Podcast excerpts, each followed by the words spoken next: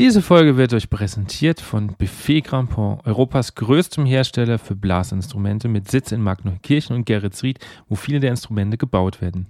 Wer auf der Suche nach einem neuen Blasinstrument ist, sollte auf jeden Fall einen Blick in den Showroom nach Geretsried werfen. Dort stehen über 300 Instrumente zum Testen bereit. Von der Klarinette bis hin zur Tuba ist dort alles vorhanden, was das Musikerherz begehrt. Ein Besuch lohnt sich auf jeden Fall. Man kann ganz einfach telefonisch oder via E-Mail einen Termin ausmachen. Das Team vor Ort kümmert sich mit vollem Einsatz und großartigem Fachwissen um seine Besuche. Wir sind on air in 3, 2, 1. Herzlich willkommen bei On Air, dem Blasmusik-Podcast. Mein Name ist Andi Schreck und ich treffe mich mit Dirigenten, Komponisten, Musikern und Querdenkern aus der Welt der Blasmusik. Wir sprechen über Ansichten, neue Ideen, das Leben und natürlich Musik. Heute kommt der zweite Teil von Christian Wissel.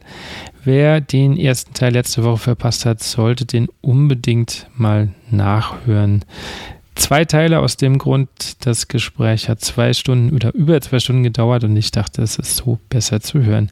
Wer jetzt nicht weiß, wer Christian Wissel ist, nur ganz kurz. Er ist Schlagzeuger am Staatstheater in Nürnberg und Professor für Schlagwerk an der Hochschule in München. Wir gehen gleich direkt ins Gespräch und viel Spaß. Du hast ja, ich bin mir gerade nur nicht sicher, wann das war. War das Anfang des Jahres oder war das letztes Jahr äh, so eine große Wandertour gemacht? Das war letztes Jahr im Sommer, genau. Ja. Naja, klar, das war, das war so eine Huldigung. Ne? Das war praktisch eine Pilgertour, eigentlich so eine Pilgerreise. Ja, also die ähm, ging über eine Woche und äh, da habe ich äh, mir überlegt, also weil dann hatte ich ja diesen neuen Beruf bekommen, den neuen Job bekommen und war dafür sehr dankbar ähm, und äh, bin dann sozusagen von meinem jetzigen Wohnort äh, zu dem Ort gelaufen, mhm. wo das alles angefangen hat mit meinen Jobs und so, ja, also wo ich praktisch mit Musik das erste Mal in Kontakt kam, wie du vorhin schon sagtest. Also bin ich von Nürnberg äh, über den Steigerwald und über Kitzingen und Würzburg und durch den Spessart bis nach Seilauf gelaufen. Mhm also gelaufen halt, ja, und habe mir, äh, also, naja, das gehört irgendwie, finde ich, immer zum Planen dazu, dass man auch scheitert. Und wenn ich eine Wanderroute plane, dann ist die meistens zum Scheitern verurteilt, weil ich einfach irgendwie äh, ich meine, jetzt gibt es Apps, jetzt habe ich mir auch eine App geholt, äh, nachdem meine Frau so mit mir geschimpft hat, aber ähm, ich auf der Wanderkarte, also wie weit das dann ist oder wie lange das wirklich dauert, das, das äh, kann ich einfach schwer einschätzen. Und deshalb setze ich mir sozusagen ein Ziel und weil ich ein ehrgeiziger Mensch bin, will ich dieses Ziel auch erreichen, selbst wenn ich dafür acht Stunden unterwegs bin und mir nachher die Füße bluten oder so. Okay. Ja. War das so? Also, naja, also es war so, dass ich ähm, keine Hotels und keine Übernachtungsmöglichkeiten irgendwie vorher gebucht hatte, mhm. sondern erst mal losgelaufen bin. Und dann äh, bin ich im ersten Tag bis nach ähm, äh, Herzogenaurach gekommen, Landkreis Erlangen da, Erlangen-Höchstadt. Ähm, und ähm, da war ich aber schon also am frühen Mittag, frühen Nachmittag so, ne, war ich da schon da. Da habe ich also eine Rast gemacht und dachte mir, ja komm, da kannst du jetzt schon noch ein bisschen weiterlaufen und bin in, in, in einen Weiler in der Nähe gelaufen, von dem ich aber wusste, dass es da einen Gasthof gibt. Ja. Und dann war ich um 15.30 Uhr dort und äh, bei meinem Hotelbuchungsservice stand, dass ab 16 Uhr die Rezeption besetzt ist. Und draußen blinkte großes Schild Open. Alles klar, kein Problem. Also direkt an der Hauptstraße da gelegen, halt so eine ähm, eine recht einfache äh, Pension, ja, so. Aber halt einfach was zu übernachten. Das war ja auch der Sinn der Sache. Das war ja schon äh, als Pilgerreise gedacht. Und dann war es aber 16 Uhr und ich habe wieder geklingelt, hat immer noch keiner aufgemacht. Dann war es 16.30 Uhr und da hat immer noch keiner aufgemacht. Da habe ich mir gedacht, Leute, wenn jetzt hier nichts passiert, dann muss ich in den nächsten Ort laufen. Und der nächste Ort war Emskirchen. Das waren nochmal 12 Kilometer. Und ich glaube, um 17 Uhr habe ich dann entschieden, dass es sich nicht mehr lohnt, weiter zu warten es gab auch keinen Empfang in dem Dorf, also hätte ich jetzt äh, auch keine irgendwie E-Mail oder SMS oder sowas schreiben können oder anrufen können, also, sondern ich war darauf angewiesen, dass jemand da ist. War nicht der Fall, dann bin ich weitergelaufen und zwölf Kilometer sind halt nochmal, naja, für manche zwei, für mich waren es eher drei Stunden dann, ja. Und dann war ich um halb acht, acht, war ich dann in Emskirchen Und weil wir da mit dem Siemens Orchester Nürnberg äh, regelmäßig Konzerte in der Kirche spielen, kenne ich äh, die Pizzeria. Jetzt würde ich, wollte ich fast sagen zum Roten Kopf, weil der Rote Kopf ist in äh, Aschaffenburg, ja. das, wo ja. Da sind wir mit dem äh, ähm, SBV immer hingegangen, ja, ja mit dem Sinfonischen Orchester Vorspielsat. Aber das ist der, das rote Herz, Il Cuore Rosso. Und die hatte offen diese Pizzeria. Da bin ich da hin und habe denen mein Leid geklagt. Und ähm, dann haben die mir so ein Monteurszimmer halt mhm. zur Verfügung gestellt für diese Nacht, ja. Also, da ging es mir schon gleich am ersten Tag eigentlich richtig schlecht. Und von da ab ging es dann nur noch, also natürlich war das halt, das war so ein Sommer und ich, weil es Sommer war, dachte ich mir, ich muss nicht die, die richtigen Wanderstiefel einpacken. Ich habe nur so Trekking-Schuhe angehabt, dann war auch schon ein Fehler. Ähm, dann hat es im Steigerwald dann angefangen zu regnen und dann bin ich äh, nach Kitzingen bei Gewitter übers, also glatte Feld zwischen meinen Bernheim und Kitzingen gelaufen, wo, wo, wo es Gewitter angefangen hat. Also das sind so Zustände, wo ich äh, denke, ach, das muss doch nicht sein jetzt, ja. Also warum mache ich das denn dann überhaupt mhm. und so, ja? Das ist ja eigentlich nicht mehr schön. So. Aber genau an solchen, aber das sind genau die Sachen, an denen man, finde ich, wächst irgendwie. Ja? So, und deshalb fand ich das nach wie vor einfach eine super Sache, dass ich das gemacht habe auf dem letzten, äh, auf der letzten Etappe von Heigenbrücken nach Seilauf hat mich dann mein Busenkumpel Christoph Heich äh, begleitet. Ähm, und äh, naja, dann sind wir da in Seilauf eingelaufen und äh, für mich war sozusagen äh, ein Kreis geschlossen dann halt wieder, ja. Von Seilauf aufzubrechen äh, und dann eben in München die Professur zu bekommen, das ist schon also im Prinzip ist es ein Bayern umspannender ähm, Lebensweg sozusagen, ja. ja. Du hast das jetzt immer Pilgerreis oder auch Huldigung genannt. Spielt Glaube bei dir im Leben eine Rolle? Ja, schon. Also Glaube im Sinne von Spiritualität, mhm. auf jeden Fall, ja. Und ähm, also was heißt eine Rolle spielt es äh, schon immer, klar. Also weil ich bin ja, wie gesagt, auch als ähm, als katholischer Messdiener aufgewachsen ne? und mhm. habe die Heilige Kommunion empfangen und auch bin auch gefirmt worden und sowas. Und ähm, ich habe dann nur eben, also weil damit auch immer dieser, dieser Gedanke ähm, eines schlechten Gewissens verbunden war, ja. Äh, wenn du nicht, also man soll jedes Mal in die Kirche gehen, wenn Gottesdienst stattfindet, ja, und man muss jeden Sonntag in der Kirche gewesen sein und du musst jeden Tag beten und auch die Kommunion, äh, die Vorbereitung dazu, die, die trimmt dich ja wirklich so ein bisschen darauf, ja. ähm, naja gut, also positiv gesprochen, auf dich selbst zu achten, weil das ist es ja, was eigentlich das, der positive Effekt dann ist, dass du dich mit deinem Geist auseinandersetzt mhm. eigentlich so, ja. Es ist ja vom, vom Prinzip her nicht verkehrt, nur ähm, wird einem das so ein bisschen als, als, äh, als Pflicht vermittelt und wenn du es nicht einhältst, dann schimpft der liebe Gott. Ja? So. Und äh, dieser Gedanke, der hat mich dann, als ich es äh, geschafft hatte, in Würzburg an der Hochschule einen Studienplatz zu bekommen, ähm, da war ich dann in Würzburg und habe mir also eine, eine, Wohnung gesucht, ne, in der WG. Und äh, jedes Mal, also zum Beispiel am Sonntag, wenn dann die Kirchenglocken geläutet hatten, und in Würzburg gibt es viele davon. Mhm. Ja, ich weiß. Ja, du weißt es, genau. Und da, da bin ich aufgeschreckt in meinem Bett und dachte, ah, habe ich heute Messdienerdienst oder, oder nicht? Ja? Also einfach die, wo, wo, wo es mich wirklich ähm, nervös gemacht hat, dann etwas zu verpassen oder bewusst abends irgendwie auf dem Weg ins Theater haben die Kirchenglocken vom Dom geläutet, ja, weil gleich Gottesdienst war, Abendmesse war oder was, ja.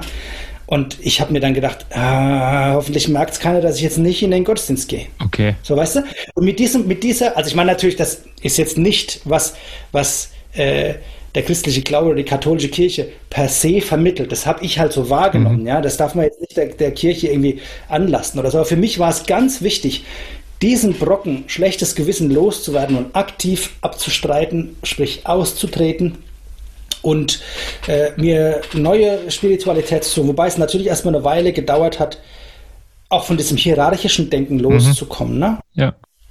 Es gibt einen Gott und äh, Gottes Sohn und Gottes Stellvertreter und dessen Stellvertreter, die Bischöfe und dann die Pfarrer und dann die Meister. Weißt du so, mhm. also dieses ganze hierarchische Denken, äh, was ja äh, Menschen irgendwie auch in so einer in Kasten steckt und gewisse Persönlichkeiten auch in einer gewissen Unnahbarkeit lässt. Also der Pfarrer, den darf man nicht kritisieren. Ne? Ja. So, weißt ja. du? Also das sind natürlich schon, äh, das ist eine, ein, ich würde mal sehr sagen, ein sehr altmodisches Modell, in dem ich da aufgewachsen bin und gegen das ich mich einfach wahnsinnig wehren wollte. Also ich wollte unbedingt irgendwie ähm, ich wollte was Progressives haben, an dem ich mich festhalten kann, sozusagen, ja. Das heißt, auch die, die gesamte Ausrichtung auf das Jenseits, äh, das wollte ich ablegen. Also ich möchte jetzt leben. So, was kann ich jetzt tun? Ne? Mhm. Also, und dann, klar, dann, ähm, dann kommt man natürlich schnell in die Nähe von Buddhismus und ich habe dann einfach, also ich bin jetzt kein Buddhist in dem Sinne, aber ich habe äh, ein paar Bücher von Thich Nhat Hanh zum Beispiel gelesen ähm, äh, oder Die Kuh, die weinte. Äh, also da gibt es so ein paar, ein paar lustige Geschichten und ein paar wirklich äh, von Richard Carsten zum Beispiel so ein, ein, ein Buch, äh, wie man den Buddhismus auch in der westlichen Kultur anwenden kann und so. Und das sind einfach, es gibt so ein paar Einblicke dazu. Ähm, wie man sein Leben umgestalten könnte, wenn man im Hier und Jetzt leben möchte. Und was es für mich bewirkt hat, war einfach so eine Befreiung, weil erstens gibt es da eigentlich nicht so diesen einen Gott-Glaube oder mhm. dass irgendjemand über dir steht, sondern es geht eigentlich eher darum, dass du selbst immer ein Optimum erreichen kannst, und zwar jeden Tag eigentlich, ja. Und dass du, und das ist für mich auch ein entscheidender Punkt, also entgegen dem Missionieren, sozusagen dieses aufzwungene, das oktroyierte Überzeugen des anderen, ja, von deiner Haltung oder von deinem Glauben, sondern vielmehr dadurch, dass du glücklich bist, hast du einen positiven Einfluss auf deine direkte Umgebung. Und ähm, äh, also natürlich ist es was, was man sich täglich in Erinnerung rufen darf, ne? aber äh, der positive Effekt ist einfach, äh, also das ist erstaunlich. Es, es gibt ja auch diese, ich meine, das ist, muss man jetzt nicht auf den Buddhismus münzen, da gibt es auch ganz andere neutrale Philosophen, die in die gleiche Bresche schlagen. Oder allein schon der Satz, wie man in den Wald hineinruft, so schallt es heraus, ja. Also, oder äh, Immanuel Kants äh, Maxime des Handelns, ja. Äh, oder ähm, auch Knickes äh, über den Umgang mit den Menschen. Ähm, ja, also einfach so eine, eine, persönliche Haltung haben, die, die von Respekt geprägt ist. Und zwar jetzt nicht nur Menschen, sondern auch der Natur gegenüber. Das finde ich irgendwie eine essentielle mhm. Sache so, ja, Umgang miteinander. Ja. Und insofern bin ich schon spirituell ähm, und, naja, wenn du so willst, gläubig, mhm. ja. Okay. Ich hatte ja vorhin gesagt, ich habe noch was, weil du äh, im Zuge des Mentalcoachings Zeitmanagement angesprochen hast. Ihr seid ja, als, ja. als Schlagzeuger ja unfassbar flexibel. Also da kommen ja neben dem traditionellen auch die ganzen Stabspiele und so. Du hast eine Familie, hast du gesagt, auch Musikerin, zwei Kinder. Wie hält man sich fit bei dem ganzen? Und wie machst du das Zeitmanagement technisch?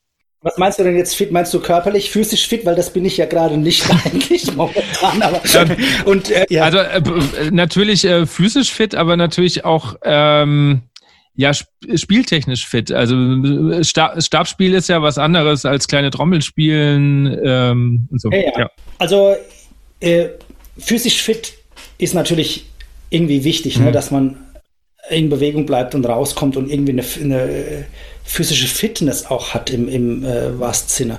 Also das heißt, ähm, lieber Treppen steigen als äh, Lift nehmen, ähm, jeden Tag eine halbe Stunde spazieren gehen, mindestens, wenn nicht sogar laufen, ähm, Rückentraining oder Yoga, was ich jetzt nicht mache, aber es gibt wirklich äh, Sachen, die also sowohl den Geist als auch den Körper positiv mhm. beeinflussen. Zähle ich übrigens auch Laufen und Spazieren gegen dazu. Ne? Ja. Also ich, äh, wenn ich daran denke, wie wunderschön es ist im Spessart, einfach früh morgens durch die Wälder zu laufen, was da für eine Luft herrscht und dieses, dieses feuchte Moos auf dem Boden, ja, das finde ich einfach richtig klasse und das sind so Gerüche, die werde ich auch nie vergessen. Aber das ist also nach wie vor Bestandteil von mir. Wir haben auch in der Familie, weil du sagst Familie, wir haben äh, verschiedene so Riten jetzt oder äh, Traditionen entst entstehen lassen.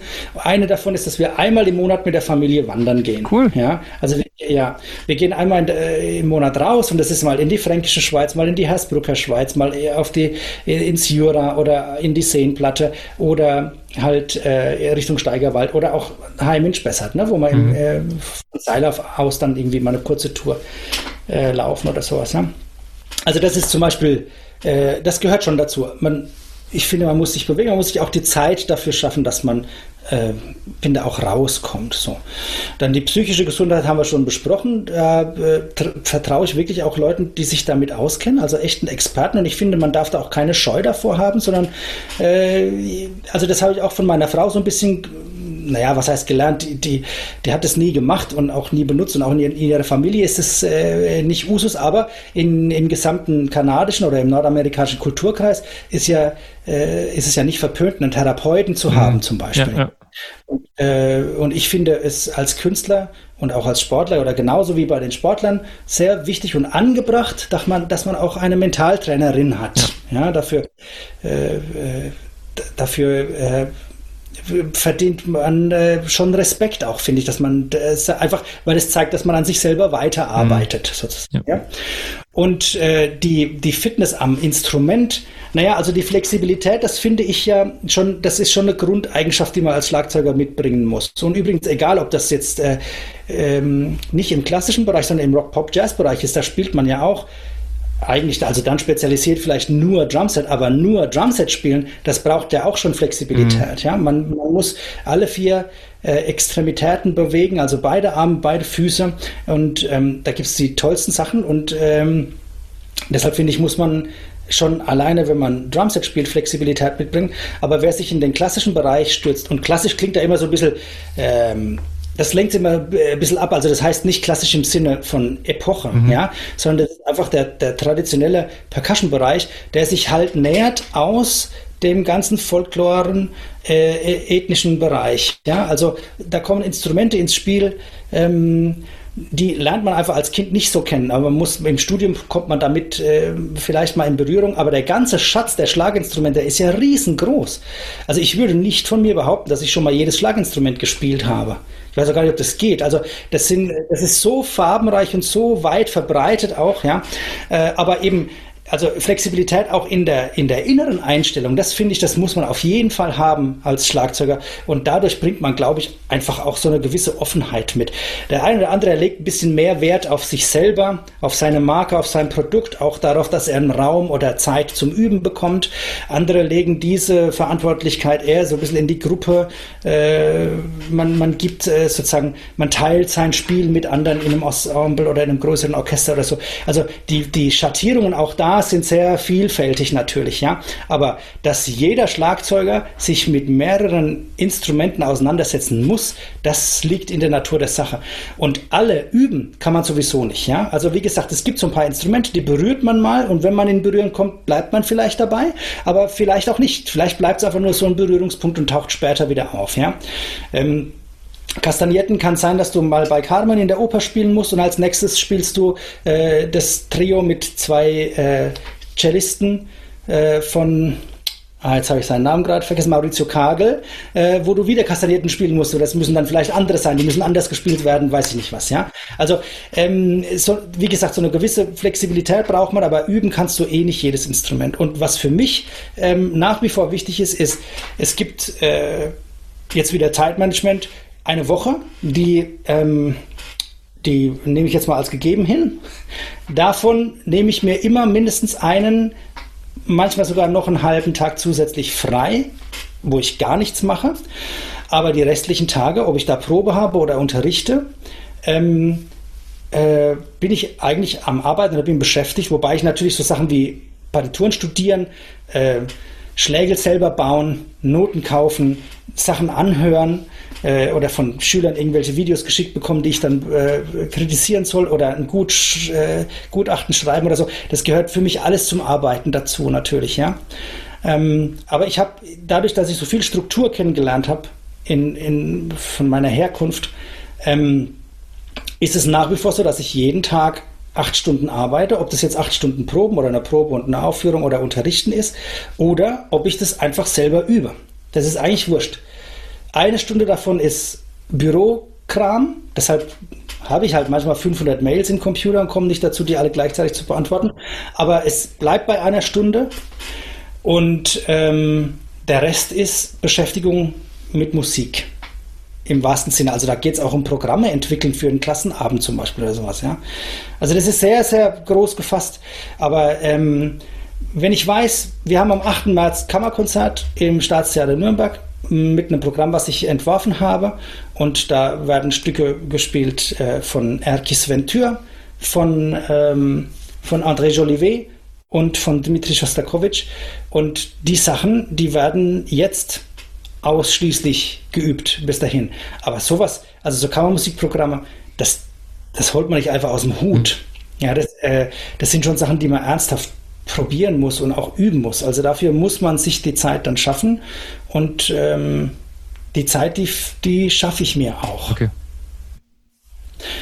Und in diesem Zusammenhang ist ja sowas wie Corona gerade auch ein Segen. Ne?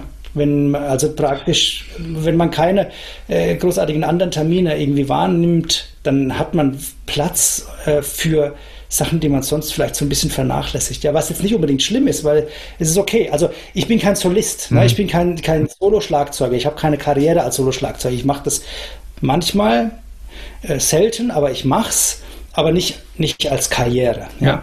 sondern ich bin äh, jemand, der, der hauptsächlich in Ensembles oder mit anderen Musikern zusammenspielt, aber ein großer Teil meiner Aufgabe oder mein Hauptjob jetzt ist ja, also neben dem Orchesterspielen, einfach auch das Unterrichten. Mhm. Und da stecke ich sehr viel Energie und auch Zeit rein. Und dann ist es auch gut, wenn, wenn ich für meine Studierenden da sein kann und ich dafür aber halt nicht üben kann. Mhm. Ja. Ja, ja. Apropos Zeit. Du hast ja nicht nur Orchester und Unterrichten gemacht, sondern du hast ja auch äh, eine böhmische Besetzung gegründet, Philamenka.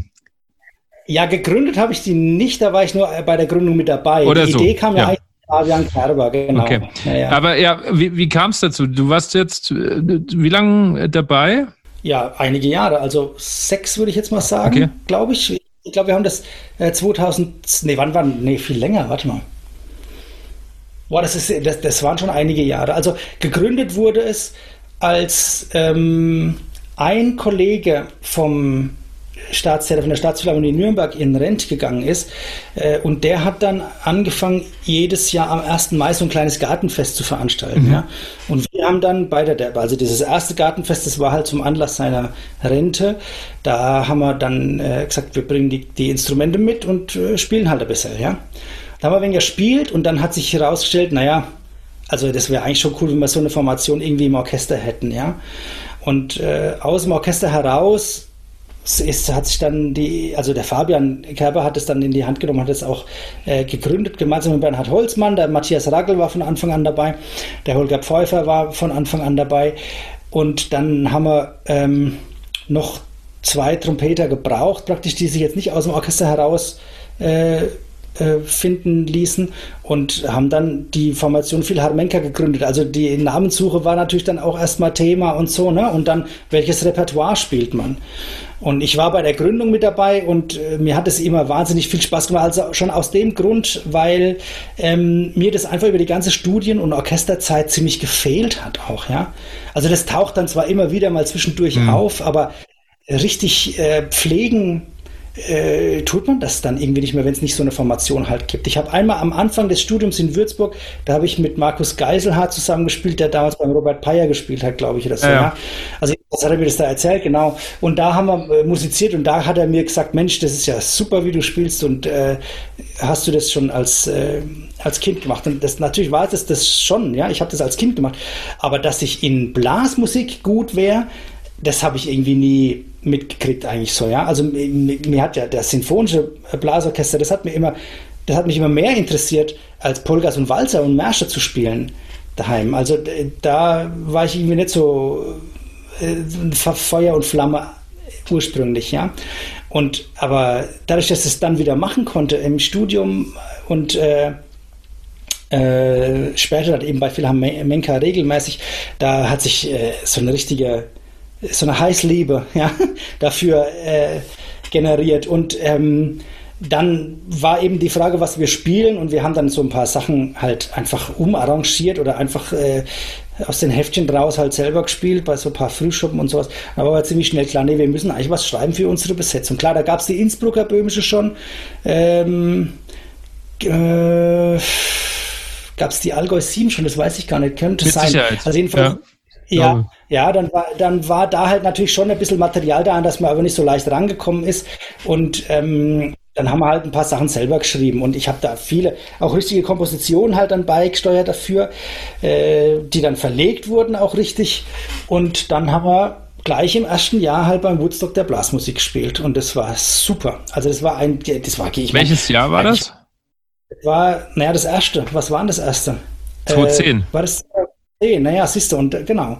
Dann haben wir uns 2009 gegründet und dann war ich, äh, war ich aber auch neun Jahre dabei. Ja. Acht oder neun Jahre, ja.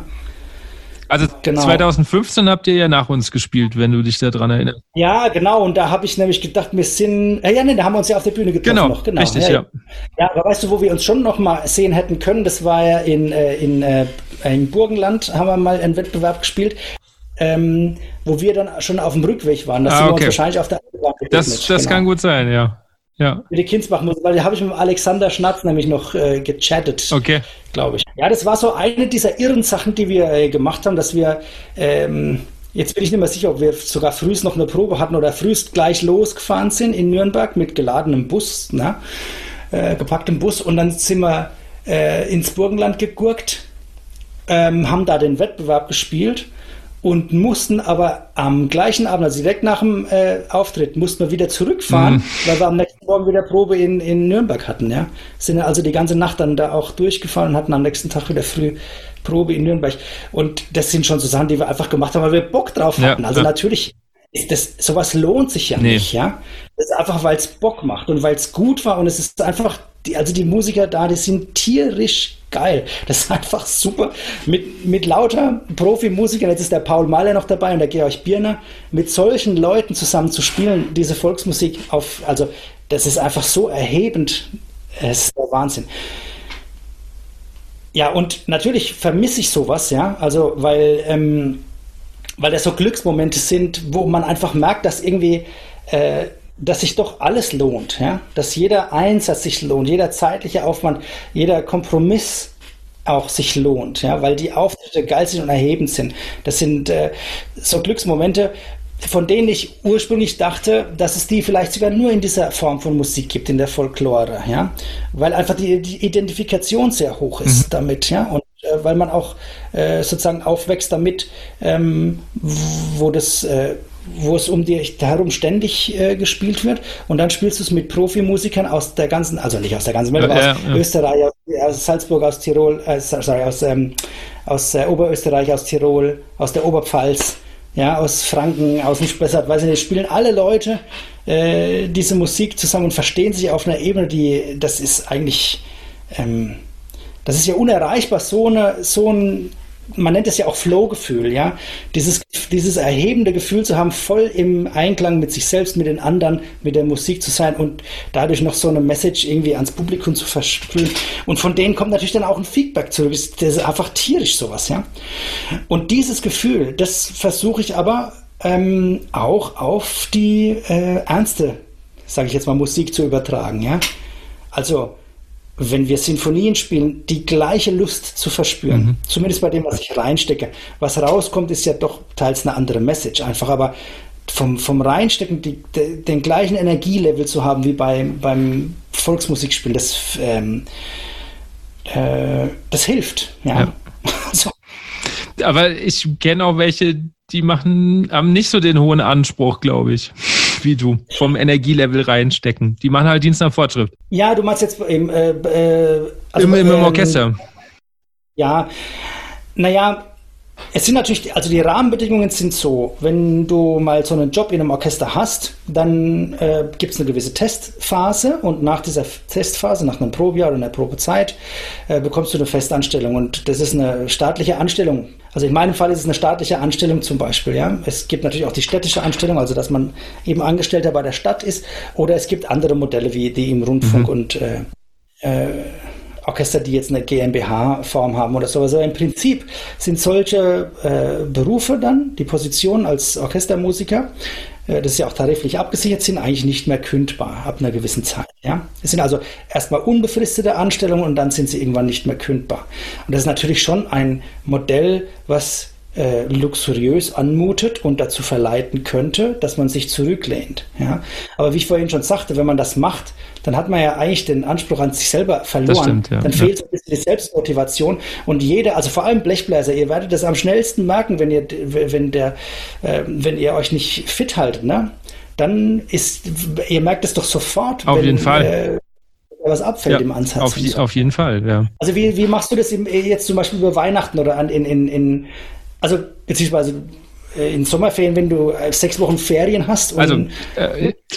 Das, das ist eine total spannende Frage. Äh, in dem Jahr ist eh alles anders. Also ich habe, glaube ich, seit Januar kein äh, oder fast nichts mehr gespielt. Das hat verschiedene Gründe, weil ich, also ich bin ja eigentlich hauptsächlich am Gymnasium. Wir sind eine Ganztagesschule. Ich komme da sehr spät auch heim. Und wie ich ja vorhin schon gesagt habe, 13 Monate alte Tochter. Ja. Und eigentlich war der Plan in dem Jahr, mich mehr aufs Dirigieren zu fokussieren, vielleicht noch ein äh, Studium dran zu hängen, Blasorchesterleitung und so. Deswegen habe ich gesagt, ich spiele nichts, um auch meiner Frau die, die Chance zu geben, sich zu verwirklichen und nicht alles. Äh, deswegen habe ich wegen äh, auch nach Zeitmanagement gefragt, wie man das gut, ja, ja, ja. gut unterbringt, weil meine, also meine Frau ist Hobbymusikerin, aber äh, mit Leib und Seele, also singt und, und spielt Geige. Und wenn ich jetzt alles machen würde, dann glaube ich, wird es da auf lange Sicht äh, kein, kein ähm, ja, weil man nicht glücklich, glaube ich. Aber generell versuche ich tatsächlich, ja, jeden Tag zu üben. Also ich bin jemand, der merkt es sofort.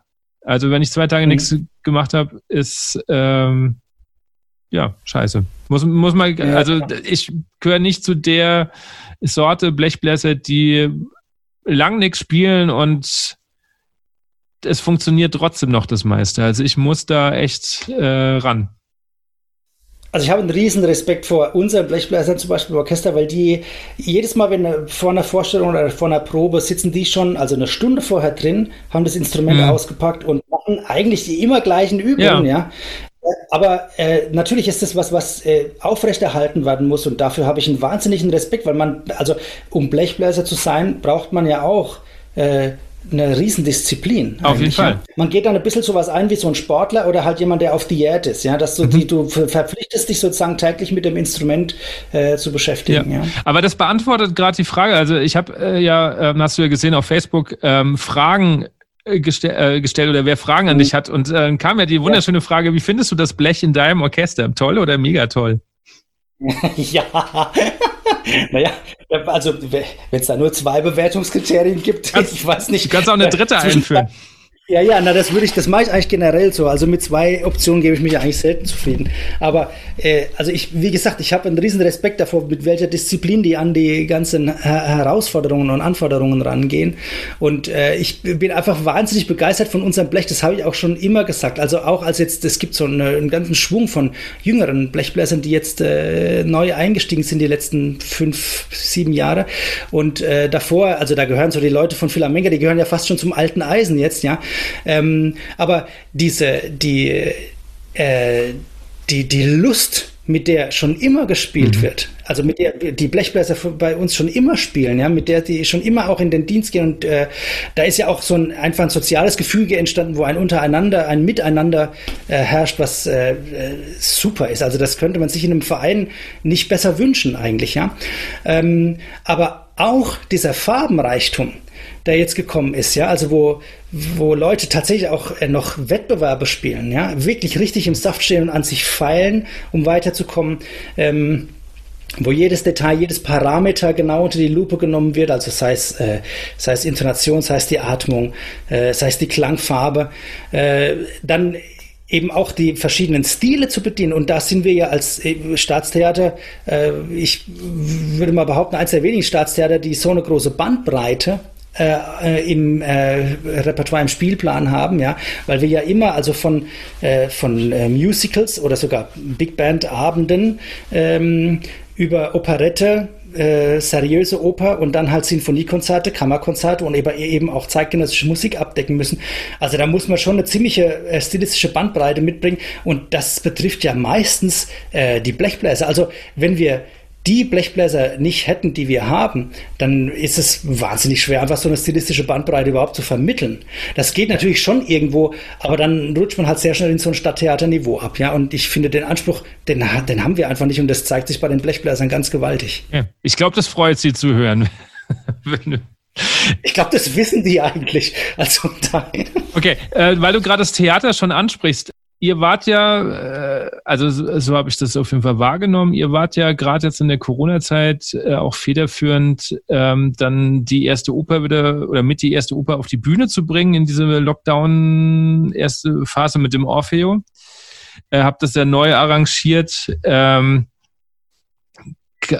kannst du ungefähr beschreiben, wie die Stimmung gerade im ersten Lockdown war, was, was das mit euch gemacht hat, dann auch die Prozesse, als es darum ging, okay, wir müssen eine Lösung finden, wir müssen da jetzt irgendwie, ja, was tun, was vielleicht vorher nicht so ge äh, gemacht worden ist. Ich muss ein Stück komplett um, also umbesetzen, umarrangieren, damit ich das irgendwie machen kann. Also ich fand die Herangehensweise, wie sie bei uns, ähm, wie, wie wir mit, der, mit dem ersten Lockdown umgegangen sind, das fand ich eigentlich hervorragend. Ja. Ähm, das ist ja oft, so eine Krisensituation ist ja einfach oft auch eine Frage äh, von Führungspersönlichkeiten dann, ja. Ähm, und auch ein bisschen, wie man persönlich äh, mit, der, mit der Situation umgeht und ob man sozusagen eine Erwartungshaltung einnimmt äh, oder eine depressivere Sicht oder weiß ich nicht. Also es gibt ja da wahnsinnig viele Möglichkeiten damit umzugehen. Deshalb würde ich auch gar nicht äh, sagen wollen, ob, ähm, ob das jetzt die beste der Möglichkeiten war oder ähm, also mit Sicherheit kann man immer irgendwie auch etwas besser machen oder sowas, aber von unserer Generalmusikdirektorin habe ich erstmal nicht viel gehört, ähm, was ich aber in Ordnung fand, weil man das natürlich auch erstmal einsortieren musste. Mhm. Aber wie sie dann ähm, sozusagen zurückgekommen ist in dem Lockdown, ja, und wie sie die Regelungen, als sie dann erstmal klar waren und sich so ein bisschen gesetzt hatten, äh, sich zunutze gemacht hat, das fand ich phänomenal gut. Also, weil wir dann natürlich ähm, als Orchester schon in so einer Position waren, wo entweder man davon ausgegangen ist, man spielt eh nichts mehr bis zum Spielzeitende. Mhm. Oder andere Leute hatten, wir müssen unbedingt etwas tun. Ja, und ich äh, habe mich da eigentlich so ein bisschen in, in äh, dazwischen gefunden, ja, zwischen diesen beiden Lagern. Also weil ich auf keinen, unter keinen Umständen wollte ich irgendetwas aus meinem Wohnzimmer aus aufnehmen, was nicht äh, dem Anspruch eines Staatstheaters irgendwie dient. Da ich dazu keine Erfahrung hatte, musste ich mich erstmal weiterbilden und habe deshalb, also eigentlich bis zum heutigen Tag noch nichts aufgenommen, was ich präsentieren muss. So, ja. Und auf der anderen Seite ähm, finde ich, wenn überhaupt, dann muss man in so einer Phase natürlich Solidarität zeigen, aber man muss eigentlich den Platz freilassen für freiberufliche Musiker, die darauf angewiesen sind, dass man sie wahrnimmt. Wir sind ja immer noch in dem, im Kontext vom Orchester eigentlich wohl behütet und aufgenommen und ähm, wir müssen gar nicht als Solisten in Erscheinung treten. Auch nicht, wenn alle Nachbarn äh, die Ode an die Freude auf Saxophon und Blockflöte pfeifen greifen. Das muss, da muss man sich nicht beteiligen, finde ich.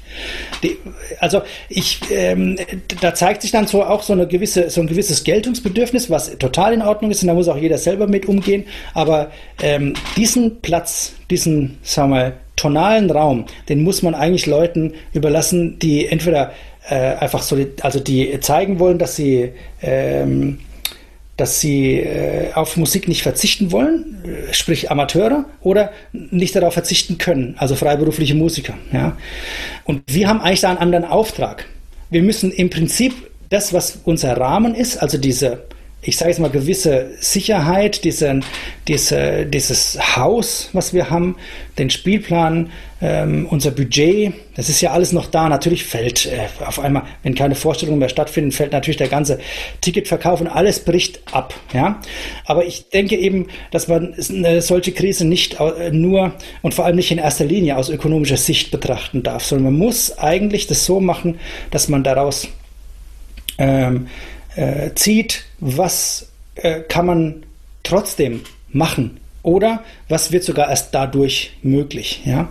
Und was, was wir dann als Orchester gemacht haben oder was Joanna Malwitz als Idee hatte, war halt sozusagen ein, ähm, ein Expeditionskonzert, was ein Format ist, was sie selbst geschaffen hat, in dem äh, ähm, eine Sinfonie in Teilen und mit Instrumentengruppen vorgestellt wird und nachher dann komplett ähm, abgespielt wird. Das haben wir aufgenommen und fürs Internet sozusagen zur Verfügung gestellt. Und ich finde das deshalb so gut, weil das ein Format ist, was ähm, für das Internet gemacht wurde. Das ist also nicht so, dass man jetzt irgendein Konzert live streamt oder eine Opernvorstellung live streamt, nur damit man halt sein Zeugs abgespielt hat. Man hat eine blöde Atmosphäre ohne Publikum auf der Bühne zu stehen oder, oder, äh, oder im Graben zu hocken. Es gibt im Prinzip dann keinen Applaus am Ende, ja, also man bekommt einfach kein direktes Feedback.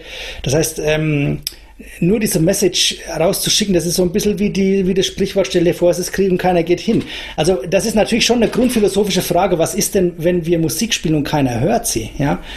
Also, ähm, und in diesem, in diesem Raum, wo ich finde, dass sozusagen ein Live-Erlebnis ersetzt werden soll, das äh, finde ich, ähm, da finde ich eigentlich die Idee viel besser, den frei gewordenen Raum jetzt mit neuen Formaten zu füllen. Das finde ich einen sehr klugen Ansatz. Erstens, das, was Johanna, eben, äh, Johanna Malwitz äh, dann erfunden hat, also gefunden hat. Ähm, und auf der anderen Seite, das Haus, das Theater, was wir haben, das haben wir ja sowieso. Also wir zahlen da keine Miete, das Haus, das haben wir. Ja?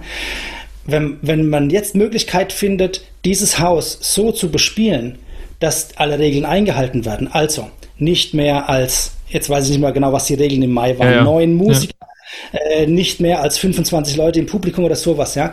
Ähm, und dann hatte Johanna Malwitz die Idee, dass wir einfach verschiedene Konzertprogramme auf die Beine stellen, wo mehrere Kammermusikstücke verteilt im ganzen Haus stattfinden und das Publikum mit maximal 25 Leuten ein Wanderpublikum ist. Also die gehen ins erste, äh, in den ersten Raum und hören da äh, ein Heidendivertiment. Und dann gehen sie in den nächsten Raum und hören da äh, ein Blechbläser-Oktett. Und dann gehen sie in den nächsten Raum und sehen das Schlagzeugquintett und so, ja. Also das fand ich eigentlich ein super, eine super Idee, weil dadurch halt das Haus, was es gibt, bespielt wurde, weil die Orchestermusiker alle in unterschiedlichen Formationen eingesetzt und gefordert waren und weil man das Live-Erlebnis eben trotzdem hatte und nicht ersetzt hat oder versucht hat, es künstlich zu ersetzen, sondern man hatte es live. Ja? Mhm ähm, aus ökonomischer Sicht natürlich katastrophal, weil das Rieseneinbußen ja. sind. Jedes Programm wurde aber, glaube ich, achtmal gespielt. Äh, das heißt, äh, also der, der sozusagen der Probenaufwand wurde dann wieder kompensiert, dadurch, dass man es halt mehrmals hintereinander gespielt hat und äh, die Publikumsgruppen, die kleinen, die kamen dann halt so wie am Fließband durch sozusagen, mhm. ja.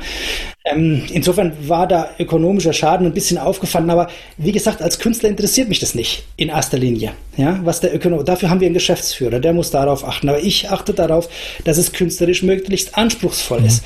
Und eben deshalb sage ich nochmal, die Herangehensweise erstmal abzuwarten, die Situation richtig einzuschätzen, sich ein bisschen zurückzunehmen, auch dieses, diese gewonnene, diesen gewonnenen Raum und die gewonnene Zeit ein bisschen zu genießen, ja, um sich dann künstlerisch kreativ neu zu orientieren, das fand ich eigentlich den besten Weg, ähm, mit dieser Krise umzugehen. Ja? Der zweite Lockdown jetzt, der ist natürlich so ein bisschen wie, ein, wie wenn dir einer nochmal mit, mit einem Stock in die, in die Speichen fährt. Ja? So, also, ähm, zumal mir nach wie vor oder auch jetzt mit den neuen Erkenntnissen eigentlich nicht äh, klar ist, warum, ähm, warum gerade die Kultur halt diejenige Branche sein sollte, die man so dermaßen radikal mundtot macht. Ähm, und deshalb wiederhole ich gerne nochmal mein Argument. Ähm, ich finde, man sollte prinzipiell Dinge nicht in erster Linie aus ökonomischer oder monetärer Sicht betrachten, weil das einfach wahnsinnig viel verhindert. Also wenn man in erster Linie daran denkt, wie viel das kostet oder wie viel es am Ende bringt, dann kann man eigentlich davon ausgehen, dass entweder ähm, eine gute Idee gekillt wird, weil es zu teuer ist, ja. oder kommt das gar nicht zustande, weil man damit nicht genug Geld macht. Ja.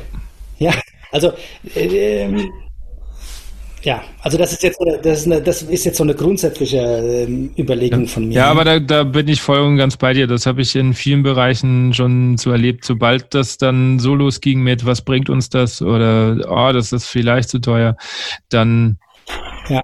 hätte man eigentlich die Diskussion ab da schon äh, beenden können, weil eigentlich war klar, dass es dann am Schluss hieß, nee, machen wir nicht.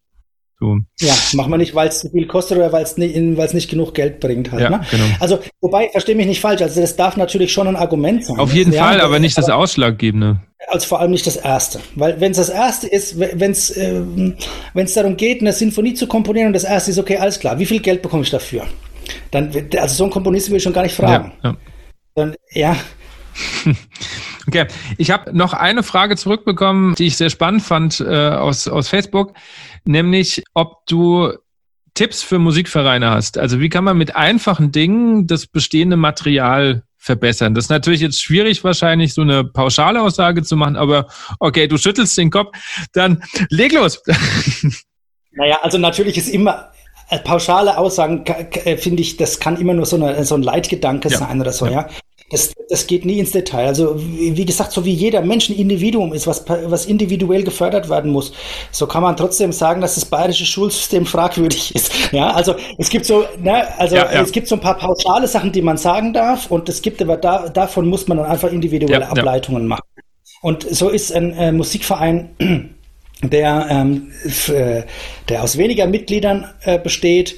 Der hat eine andere Position als ein großer Musikverein, der schon auf zig äh, Wertungsspielen ja, ja. war und in der Oberstufe oder in der Höchststufe rum, äh, rumspielt. Ja, ähm, äh, das, äh, das ist natürlich ein Unterschied von der Ausgangslage. Aber ich glaube, was jetzt auch der Blick nach Österreich, den ich vorhin schon mal erwähnte, was der uns zeigt, ne, ist, dass ähm, wenn man sozusagen Musikvereine ernst nimmt, und äh, wenn man möchte, dass die weiter genährt werden durch Nachwuchs, durch neue Mitglieder und auch ein gewisses Interesse im Dorfleben haben, dann muss man ähm, sich schon über eine gewisse Professionalisierung des Rahmens ähm, nachdenken. Ja? Also das klingt jetzt sehr hochtrabend, aber was ich meine ist, dass von nichts kommt nichts. Mhm. Also wenn man jetzt einen Musikverein hat, der in den 70er Jahren mal super äh, populär war, die großen Preise abgeräumt hat und äh, ähm, einfach wahnsinnig weit nach vorne gekommen ist, ja. Und in diesem Ruhm nach wie vor badet, mhm. ja, dann merkt man einfach daran, dass der Verein jetzt eigentlich nicht erkennt, warum das damals so gut gelaufen ist. Und das ist es, wo, wo man hinblicken müsste. Und jetzt eben nochmal der Blick nach Österreich. Äh, die haben eine Kooperation, wo die Musikvereine ähm, an Musikschulen äh, angeschlossen sind. Das heißt, jeder äh, Schüler in einem Musikverein, der im Jugend- oder Schulorchester sonst irgendwo spielt, der bekommt Einzelunterricht an der Musikschule, sprich von einem ausgebildeten Pädagogen. Das wandelt sich bei uns ja jetzt auch äh, nach und nach. Ja? Also ich glaube, die letzten 20 Jahre haben da wahnsinnig viel bewirkt auch. Ja? Aber man muss sich auch mal Folgendes überlegen. Äh, wir haben ja in Bayern zum Beispiel dieses System, wo es zwischen der Musikschule und den Hochschulen noch eine Ebene gibt. Äh, das sind in jedem Bezirk äh, Berufsfachschulen installiert. Mhm. Ja? Und diese Berufsfachschulen, die sind ja eben absichtlich nicht in größeren Städten wie in äh, München oder in Würzburg angesiedelt, sondern die sind auch im ländlichen Raum angesiedelt, weil die von ihrer Idee her darauf abzielten, besonders talentierte Laienmusiker weiterzubilden, sodass die später ähm, Leiter im Laienmusik werden können. Also die dürfen dann Ensembles leiten, zum Beispiel, ähm, ich weiß nicht genau, inwiefern das sogar in, äh, ein C3, also eine Dirigierbefähigung mit eingeschlossen ist, aber es ist auf jeden Fall ähm, die Befähigung zum staatlich anerkannten Leiter im Laienmusikwesen. Mhm. Dafür ist ursprünglich gedacht. Heute werden die ja hauptsächlich dafür genutzt, äh, sozusagen ein äh, mal ein Jahr lang auszuprobieren, ob das Hochschulstudium einem taugen würde, um dann die Eignungsprüfung zu machen an einer richtigen genau. Hochschule sozusagen. Ja, genau, Vorbereitungsjahr, ja. Ja, ein Vorbereitungsjahr sozusagen, genau. Ähm, das ist auch total in Ordnung, aber der eigentliche Sinn der Berufsfachschule ist eben Leute auszubilden, die dann in den Musikvereinen unterrichten. Ähm, diese Leute haben aber heute Konkurrenz von Hochschulabgängern, die ähm, keinen Job gefunden mhm. haben oder die sozusagen jetzt äh, äh, die also im Musikverein zu unterrichten als äh, Aushilfsjob oder als Zwischenjob irgendwie annehmen oder so, ja. Und also erstmal, das finde ich eine ziemlich äh, gefährliche Herangehensweise, weil Unterrichten, finde ich, darf niemals Ausrede sein.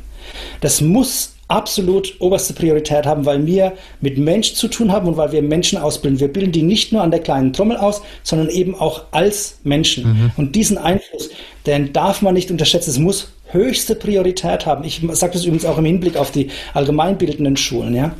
Jeder, der denkt, dass er ein gut, dass er Lehrer werden sollte, der muss von sich denken, dass er ein guter Lehrer ist, wenn nicht sogar ein geiler Lehrer. Das muss jemand sein, der mit Menschen gerne umgeht und nicht jemand, der halt Lehrer wird, weil sie gerade Lehrer suchen mhm. und weil man da das Gehalt hat. Ja. Das ist genau der falsche Approach, sondern es müsste umgedreht sein. Du willst mit Menschen zu tun haben und du möchtest im Sinne einer besseren Gesellschaft oder im Sinne dessen, dass du einen Menschen ausbildest, der gesellschaftsfähig ist, so musst du unterrichten. Also das heißt, es geht in erster Linie mal um Motivieren und um Talente finden eigentlich, ja. Ähm, und das ist eigentlich im Musikverein genauso. Also man bildet eine Saxophonschülerin nicht nur fürs Saxophon aus, sondern man gibt ihr dieses soziale Gefüge eines Musikvereins, ein gewisses Zusammenhaltsgefühl und man gibt ihr das Gefühl, dass es sich von Woche zu Woche weiterentwickelt, auch am Saxophon. Das gibt äh, positive Rückkopplung und eine Affirmation. Also man wird eigentlich bestärkt, man bekommt ein größeres Selbstbewusstsein und äh, dadurch wird man einfach auch ein wichtiger Baustein für äh, eine Gesellschaft. Ja? Also das darf man einfach wirklich nicht unterschätzen. Und deshalb finde ich, dass die Aus, also die, je höher qualifizierten Lehrer im Musikverein ist, desto besser ist es für den gesamten Verein, würde ich sagen. Ähm, und ähm, und andererseits ist natürlich äh, ist auch wichtig, dass die Lehrer selber wissen, was für einen wahnsinnig wertvollen und wichtigen Auftrag die haben in unserer Gesellschaft überhaupt. Ja? Jetzt kommt natürlich gleich wieder eben diese finanzielle Frage. Ein gut ausgebildeter Lehrer kostet natürlich mehr. Ja, logisch. Jetzt frage ich aber, ähm, wenn der Lehrer nur 20 Euro im Monat kostet, ja, und aber vier Schüler gleichzeitig unterrichtet, weil er nicht genug Zeit hat oder das, was er vermittelt, eigentlich irgendwie äh, dem Kind eher schadet, als es ihm was bringt, dann sind doch die 20 Euro mehr rausgeschmissenes Geld, als wenn der, wenn der, wenn der Lehrer 100 Euro im Monat kostet und der, der vermittelt dem Kind etwas, was das Kind weiterbringt. Und damit übrigens auch, und jetzt gehe ich zurück auf die Frage, den Musikverein, weil das ist mit das größte Problem von den Musikvereinen, überhaupt von Vereinen auf dem Land äh, und äh, jetzt auch speziell bei Musikvereinen, nämlich einfach attraktiv zu bleiben. Also ähm, das Dorfleben, viele sagen immer, das Dorfleben stirbt aus, die Leute sind alle weg und wir kriegen keinen Nachwuchs mehr. Ja, okay. Das mag sein, das sind äußere Umstände und damit schiebt man sozusagen auch die Schuld auf die äußeren Umstände ab und sagt so ungefähr, ist halt so, kann man nichts machen. Und das ist für mich, ein, da würde ich sofort in die Bresche springen. Und das ist zum Beispiel was, was jeder Musikverein machen kann. Einfach überlegen, sind wir in dieser Situation? Was können wir dagegen tun? Ich möchte mal ein Beispiel nennen äh, von einem anderen Musikverein, das ich, äh, den ich dirigiert habe, und zwar den Musikverein Kriegshofen. Ähm, die haben mich damals nach meinem C3-Lehrgang, da war ich 20 Jahre alt, haben die mich geholt als neuer musikalischer Leiter, nachdem der Alfons Reuss aufgehört hat nachdem der 28 Jahre lang da dirigiert hat. Der war über 60, glaube ich, als er aufgehört hat, und ich war 20. Das heißt, der, der, der Unterschied in den Generationen ist immens. Und der damalige Vorstand, der Franz Heck, der war schon etwas älter ähm, und hat sich aber trotzdem, der ist auch ein sehr besonderer Mensch, ja? Ähm, äh, der hat sich trotzdem dafür entschieden, dieses Risiko mit mir einzugehen und einen Dirigenten zu holen, der eigentlich jünger ist als der Rest von der Kapelle. Ja. Und dann haben wir, also ich meine, für mich war das ja auch neu. Natürlich, ich konnte ja jetzt nicht sagen, natürlich klappt das, das wird schon. Im Gegenteil, ich habe ja überhaupt nicht gewusst, auf was ich mich da einlasse. Das Einzige, was mich getragen hat, war die Motivation. Aber dieser Musikverein, der hat eben dieses Risiko eingegangen, mich zu holen. Dann haben wir musikalisch was losgetreten. Also, das war nicht immer alles gut. Aber es hat, das war, das hat gekitzelt, ja. Und ich war eben, also im Nachhinein betrachtet, ist es verrückt, was wir damals gemacht haben. Das sind also absolut verrückte Sachen. Ich meine, wir haben von Philip Spark ein, ein Saxophon-Solo gespielt. Äh, der Saxophonist, das war der Christoph Hick, den habe ich geholt, der konnte das natürlich spielen, aber die Band, ich meine, die Saxophonisten, die da waren, äh, die, die ja, als solche Musik und so schnell, das haben die noch nie gemacht. Und vor allem in dem Stil halt auch, ja.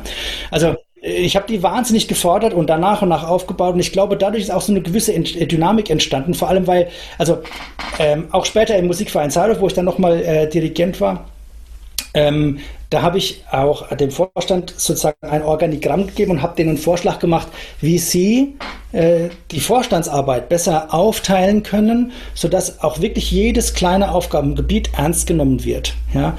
Ähm, ich habe das damals gemacht, weil ich selber Mitglied bin im Musikverein Zeitlauf. Als Dirigent von einem Orchester, in dem ich noch nie Mitglied war, würde ich das nicht machen eigentlich. Ja? Aber also ich finde, man muss eben zwei Bausteine machen. Man muss die Vorstandsarbeit ähm, effizient gestalten und zwar meine ich damit nicht, dass einer alles macht und das, das, soll möglichst ein Frührentner sein, weil er dann zu Hause ist, sondern im Gegenteil. Das, der, der muss es einfach schaffen, die Aufgaben gut geschickt zu verteilen und es muss es muss klar sein, welche Bausteine es gibt, ja. Und einer der Bausteine, und das ist für mich der wichtigste, ist eben die Nachwuchsarbeit. Das ist mein zweiter Punkt. Man muss in die Nachwuchsarbeit investieren. Und ich glaube, da darf man, äh, man kann da gar keinen Fehler eingehen. Ähm, zögere nicht, Ja, sondern wirklich, also wenn du Geld ausgeben kannst, gib's aus für die Nachwuchsarbeit, sonst hast du nämlich jetzt gerade eine tolle Phase. Und die Leute, die finden sich immer noch toll in 20 Jahren, die wachsen auch, die, das ist das gleiche Alter, das ist das gleiche Altersschema. Und plötzlich sind die 50 und 20-Jährige gibt es aber keine. Und du hast ein Riesenloch von 30 Jahren, das einfach nicht gefüllt werden kann. Das kann ja gar nicht mehr gefüllt werden. Ja, und das sind für mich so, also wenn, also jetzt wieder analytisch betrachtet, in einem Musikverein, wo das die Demografie ist, dass man praktisch 50 plus hat, die das halt machen, weil sie in Frührente oder in, in, in Rente sind und halt einfach Zeit haben und die finden, die halten das für sehr wichtig, dass der Musikverein weiterlebt, ja, auch immer mit dem erhobenen Zeigefinger. Der Musikverein, der muss weiterleben, weil der ist wichtig fürs Dorfleben. Naja, gut, aber wenn hinten niemand mit nicht mehr nachkommt, dann, dann beweist man eigentlich das Gegenteil, ja. Man sagt, der Musikverein ist nur wichtig und gut, wenn ich dabei bin. Aber es geht eigentlich nur, dass es muss darum gehen, Nachwuchs zu fördern. Also die, die, die Bausteine sind wichtig, eine effiziente Vorstandsarbeit und eine intensive Förderung der Nachwuchsarbeit. Mhm. Auf jeden Fall. Hast du noch äh, schlagzeugspezifische Tipps? Klar. Ähm, an der Stelle könntest du meine E-Mail einblenden von der Hochschule in München. Also das ist natürlich immer so eine Sache, dass ähm, natürlich habe ich Tipps. Tipps sind, das ist sehr, sehr diffus. Ja, ne? ja. Der, ähm, also mein, mein ich, ich sehe meinen Job jetzt gerade so ein bisschen so als äh, Lehrer, dass ähm, äh, es gibt ja auch viele Kollegen, die zu mir kommen und äh, sozusagen nochmal eine Auffrischung oder irgendwie eine gewisse äh, ganz konkrete Probespielvorbereitung oder sowas haben möchten, ja. Und mit denen trete ich dann einen Austausch, weil ich die zum Beispiel auch respektiere für alles, was die machen und wo mhm. die auch spielen und so. Aber ähm, ich sehe mich selber so ein bisschen als jemand, der, der dann den Menschen sieht. Es ist auch immer bei mir erstmal ein Gespräch und dann wird gequatscht und dann stelle ich so ein bisschen fest, okay, wo kommst du her, wo willst du hin eigentlich, mhm. ja, und was ist möglich, wovon träumst du? Das ist für mich ein wichtiger Leitgedanke, also wovon träumst du? Und dann halt eben zu schauen, okay, was, was können wir denn tun? Also, ähm, und dann spielen wir ein bisschen und dann sehe ich meistens schon Kleinigkeiten. Ähm, entweder sind die dem oder derjenigen eh schon bewusst oder es sind halt ganz neue Erkenntnisse, die ich dann da rein, also kurz gesagt, ich sehe mich so ein bisschen als Doktor, mhm. ja, der von außen halt einen hervorragenden Spieler und ein großartiges Talent beobachtet und vielleicht an verschiedenen Stellstrauben so ein bisschen rumprobiert, um eine Verbesserung herbeizuführen. Und weil das alles sehr speziell ist, also so allgemeingültige Tipps, kann ich keine gegen. Das Einzige, was ich irgendwie allen Schlagzeugern sagen kann, ähm, also das Wichtigste, was du ja vorhin schon gesagt hast für Schlagzeugerinnen und Schlagzeuger, ist Flexibilität und Offenheit. Und was bei uns im Job und für das Spielen, also auch im Blasorchester und im Musikverein, das Wichtigste, das Aller, Allerwichtigste ist, ist nicht mal das Spielen selbst, sondern es ist die Vorbereitung. Also pünktlich sein, wissen, was man spielt, aufgebaut haben, Snares aus, wenn man nicht mehr spielt. Solche Sachen. Das ist, das finde ich das Allerwichtigste für Schlagzeugerinnen und Schlagzeuger. Okay. Wir kommen jetzt langsam zum Schluss. Ich mache am Schluss immer so eine Schnellfragerunde. Oh, so weit habe ich deinen Podcast noch nie gehört. Ja. also gucken wir mal. Heißt Schnellfrage auch Schnellantwort? Oder? Das wäre gut. Sind auch nicht so schwer, die Fragen. Also, wenn du einer Instrumentengruppe zugehörig sein müsstest, welche wäre das? Streicher, Holz oder Blechbläser? Blechbläser, mit Verlaub. Warum? Naja, also ich, ähm, wie gesagt, ich finde einen wahnsinnig warmen und vielschichtigen Streicherklang sehr erquickend und erbaulich, mhm. ja. Und äh, bei Holzbläsern, ich habe zum Beispiel immer diese, äh, dieses, was sind das für 13 Holzbläserstimmen von Philipp Spark im Ohr, was ein wunderschöner, warmer Klang gibt und auch so eine äh, äh, also das harmoniert einfach toll, mhm. ja. Und auch äh, im Orchester selber finde ich das immer sehr, das sind einfach sehr spezielle Klänge, die von den Holzbläsern kommen und so, ja.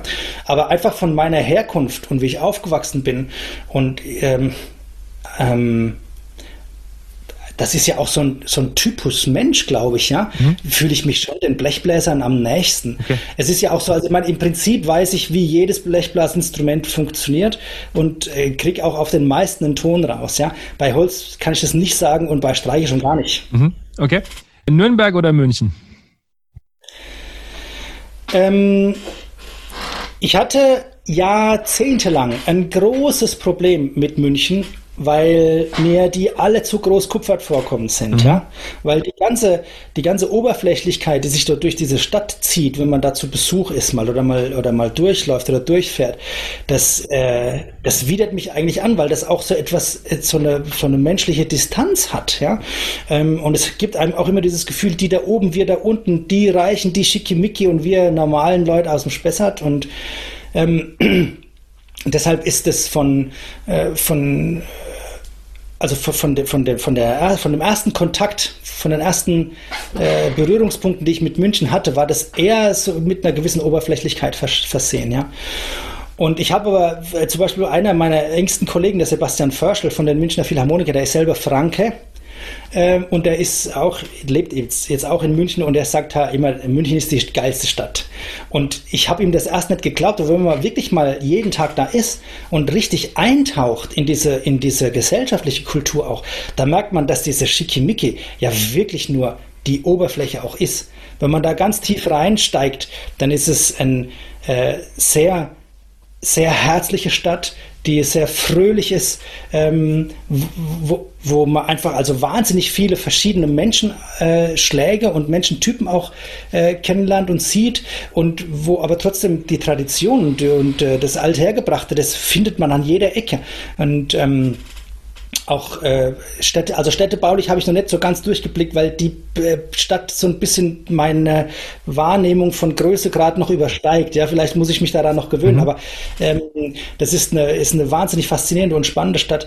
Ähm, ob ich da leben möchte, weiß ich nicht. Äh, das äh, würde ich jetzt nicht ausschließen, aber es, wird, es ergibt sich momentan auch nicht, ähm, weil ich mich in Nürnberg einfach sau wohl fühle. Also Nürnberg hat für mich genau die richtige Größe.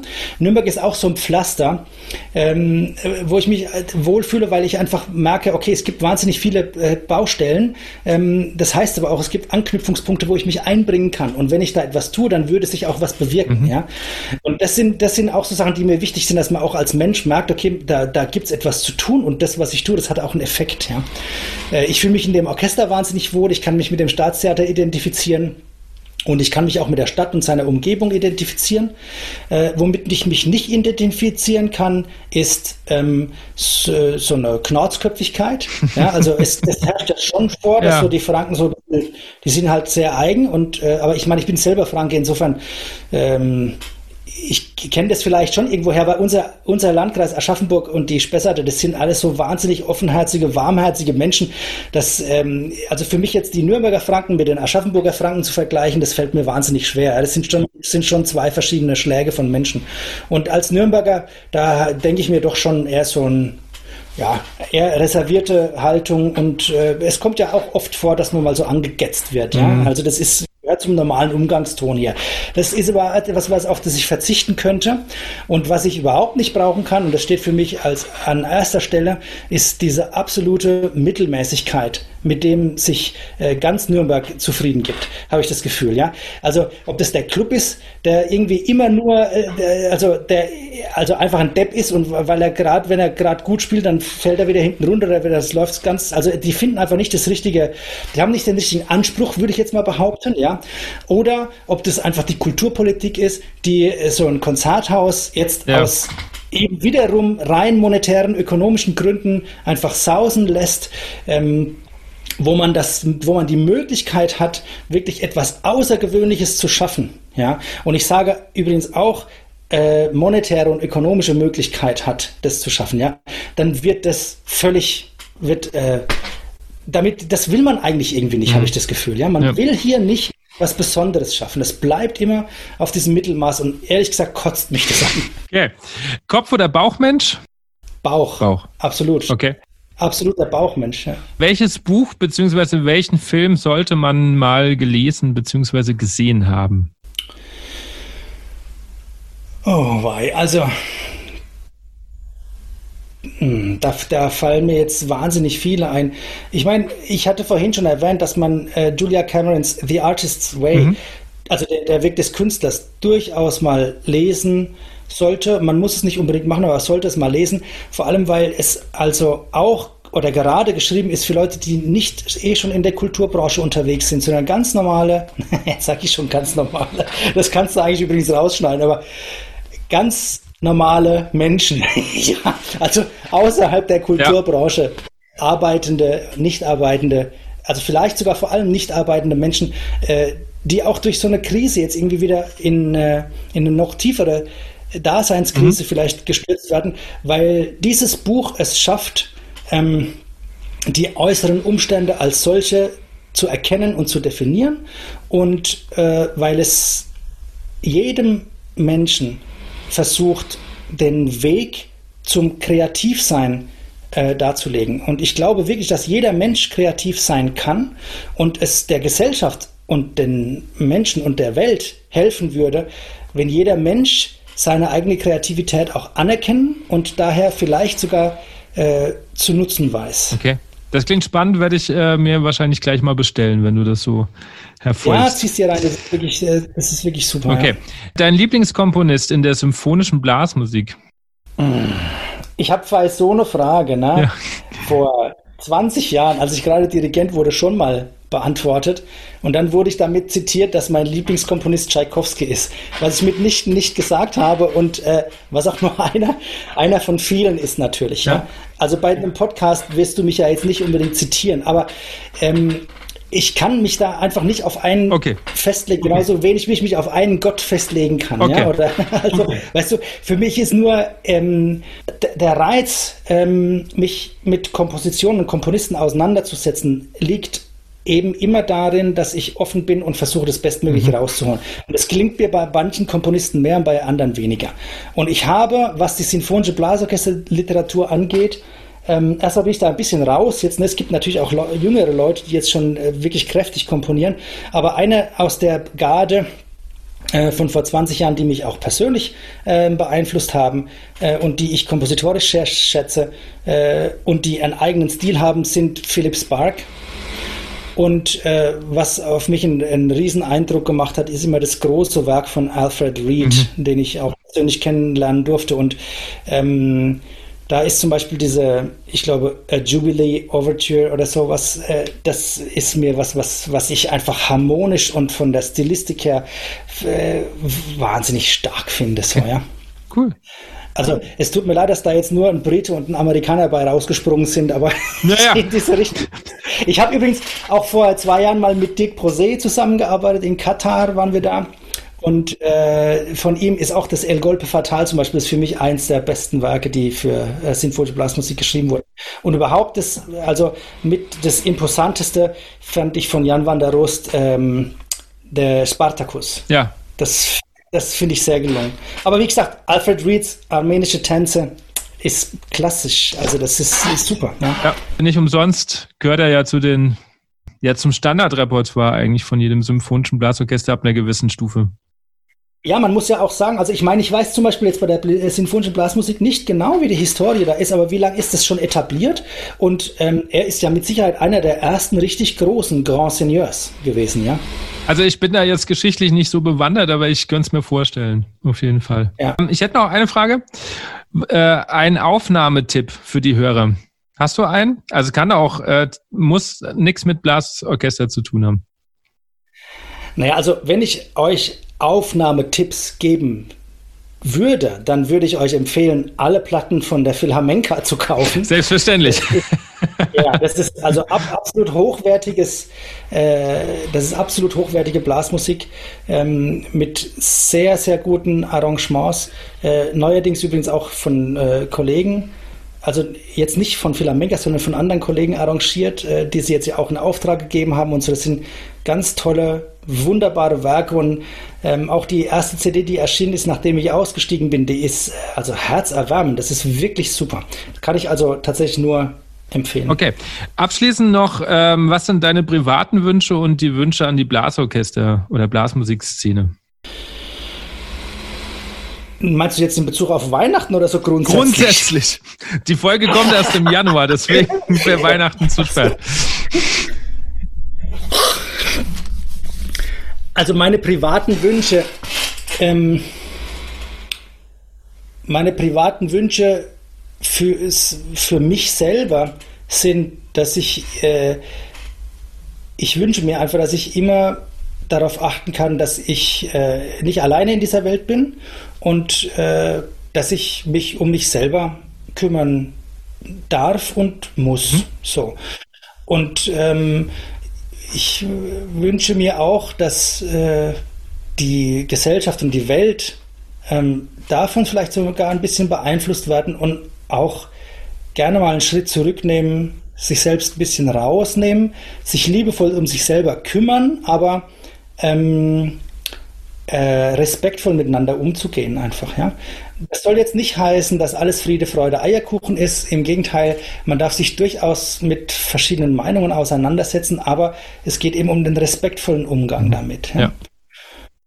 Und ähm, was ich mir für die Blasorchester wünsche, ist, dass ähm, bei allem Fortschritt und jeder Entwicklung, die so stattgefunden hat in den letzten Jahren und die auch ins Bewusstsein der, äh, der ganzen Bevölkerung wahrscheinlich ähm, äh, ein Stück weit fortgeschritten ist, ähm, und bei allem Positiven, das damit kommt, mit dieser, mit dieser Entwicklung, dass man einfach mehr und besser und qualitativer mhm. wahrgenommen wird, finde ich, ist es immer wichtig, sich ähm, der Wurzeln äh, zu erinnern und sich darauf zu berufen und ähm, so sehr ich es mag zu experimentieren, alles hat sein Kerngeschäft.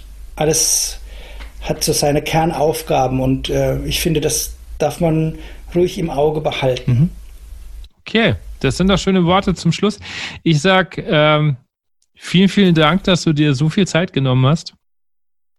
Danke dir, Andi. Waren sehr spannende Fragen und äh, ich hoffe, du kannst was rausfinden dabei. Auf jeden Fall. Ich hoffe, ihr hattet viel Spaß mit dieser Folge, mit dieser sehr, sehr langen, extra langen Folge mit Christian Wissel, ein Mensch, der sehr philosophisch sein kann, habt ihr bestimmt gemerkt und doch schon viel erlebt hat. Wir steuern ja langsam auf das Ende der ersten Staffel zu und am Ende der Staffel wird es eine besondere Folge geben. Das kann ich jetzt schon mal verraten. Und es gibt einige Projekte, die anstehen und bald kommen werden. Also seid da gespannt, was ich noch so vorbereitet habe. Wer mir folgen will, kann das gerne tun auf Instagram at unterstrich oder auch auf Facebook. Schreibt mir gerne Feedback, schreibt mir Ideen, schreibt mir vielleicht auch, was euch nicht gefallen hat. Ich freue mich immer wieder auf Post von euch. Ansonsten den Podcast hören, weitersagen, abonnieren, Review dalassen und dann könnt ihr euch schon freuen, denn in der nächsten Woche geht es gleich weiter mit dem Dirigenten Dominik Koch. Eine gute Zeit.